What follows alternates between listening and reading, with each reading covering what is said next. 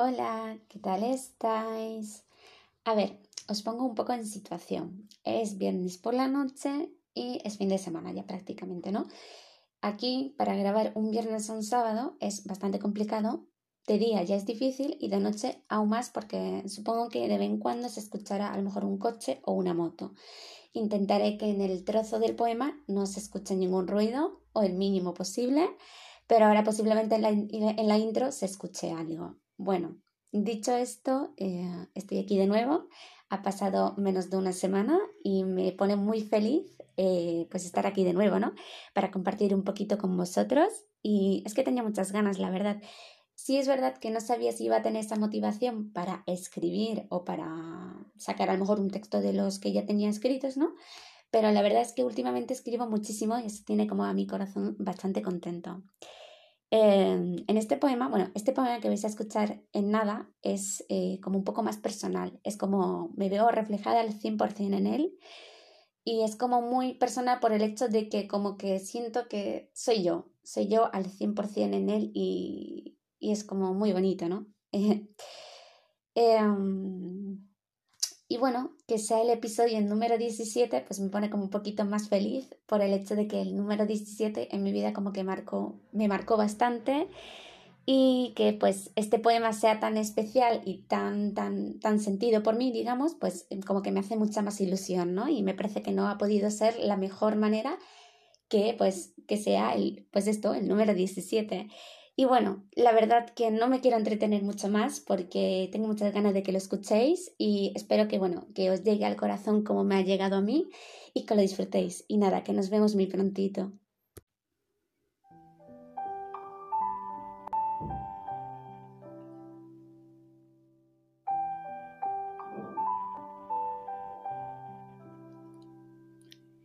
Un cóctel de sensaciones donde se ahogan todas mis emociones tratando que no reboce, escribiendo en cada poema lo que me escuece y el corazón esconde. A veces la tristeza se hace dueña, se hace un hueco entre mis costillas y no se cura ni se sana con una aspirina. Se hace bola y sacarle un papel me alivia, como ponerse una tirita, aunque no cura tanto como lo hacen tus caricias quedarme dormidita en tus manitas. Tiembla media vida por darle vueltas a las cosas y que, si lo precisan, llega el apagón, vuelta a la rutina otro tropezón, a levantarse y sacudirse las rodillas. Y da igual que lo escriba, si no sé esquivar problemas, soy imán de pesadillas. Sentirse insignificante, un cero a la derecha, el arma y la bala que continuamente dispara, un salvavidas que se ahoga porque todos a él se agarran. Y tan solo quiero ser yo misma, cansada de ser el cementerio de los intentos y las causas fallidas. Y por eso saco en verso el dolor que mí habita, aunque a veces no sé cuál de las heridas cicatriza. Y tan solo quiero florecer al igual que las margaritas, convertirme en una flor y las heridas en espinas. Se me escapan lagrimitas a recordar las despedidas, soñar con las escenas bonitas y tu mejor sonrisa.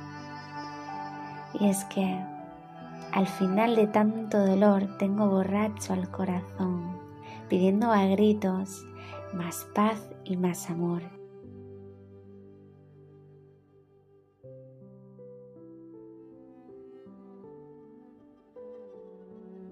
Apartar todas las guerras porque no me quedan fuerzas y por eso acabé siendo poeta